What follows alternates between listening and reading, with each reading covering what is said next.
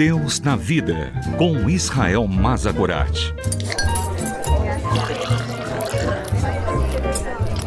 Olá, eu sou Israel. Sente-se, pegue o seu café e vamos conversar sobre Deus e sobre a vida, sobre a fé e sobre as nossas dúvidas.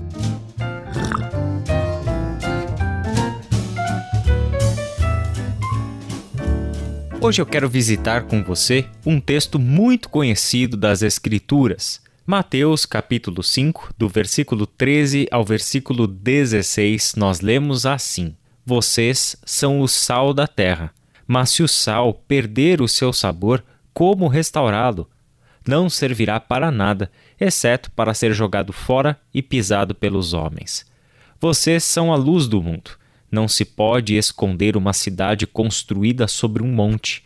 E também ninguém acende uma candeia e a coloca debaixo de uma vasilha.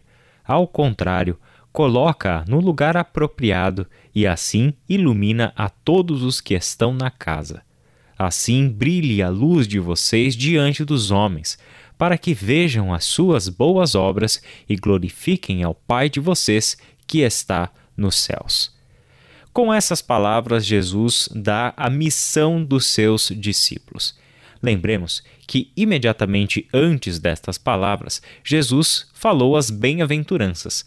Jesus descreveu quem são os discípulos de Jesus agora que estão no reino de Deus. A palavra famosa das oito características desses discípulos é que eles são bem-aventurados. São pessoas abençoadas porque foram chamadas por Cristo Jesus ao discipulado. O que faz dessas pessoas abençoadas, bem-aventuradas, é justamente o chamado de Jesus Cristo. E dentre essas pessoas que foram chamadas, as características estão ali. São aqueles que são perseguidos por causa da justiça, são os misericordiosos, são os mansos, são os pobres de espírito, são os puros de coração, aqueles que choram e etc. Temos aqui uma descrição de pessoas que são preciosas para Deus, são abençoadas aos olhos de Deus. Não são pessoas felizes no padrão humano, não são felizes porque passarão a se sentirem felizes humanamente falando porque passaram a ser perseguidos. Não é essa a perspectiva. Jesus mostra como Deus enxerga os discípulos do seu filho.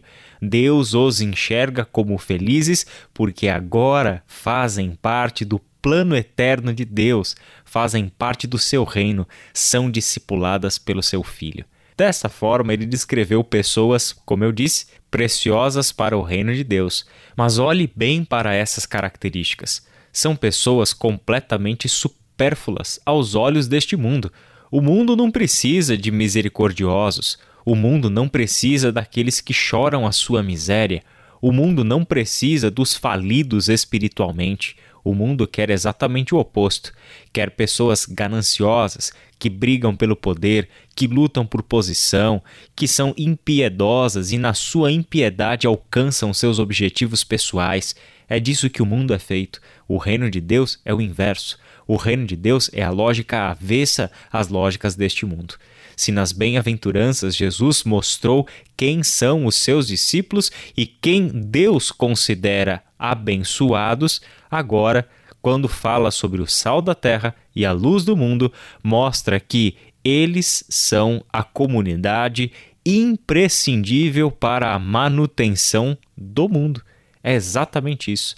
Vocês são o sal da terra e a luz do mundo.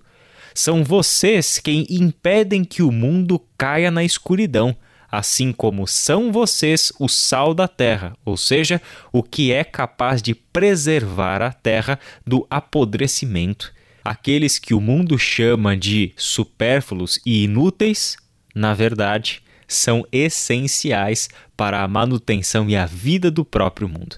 É dessa forma que Jesus compartilha com os discípulos a sua missão. Perceba que em nenhum momento Jesus afirmou ser ele o sal da terra. Ele afirma que os discípulos são o sal da terra.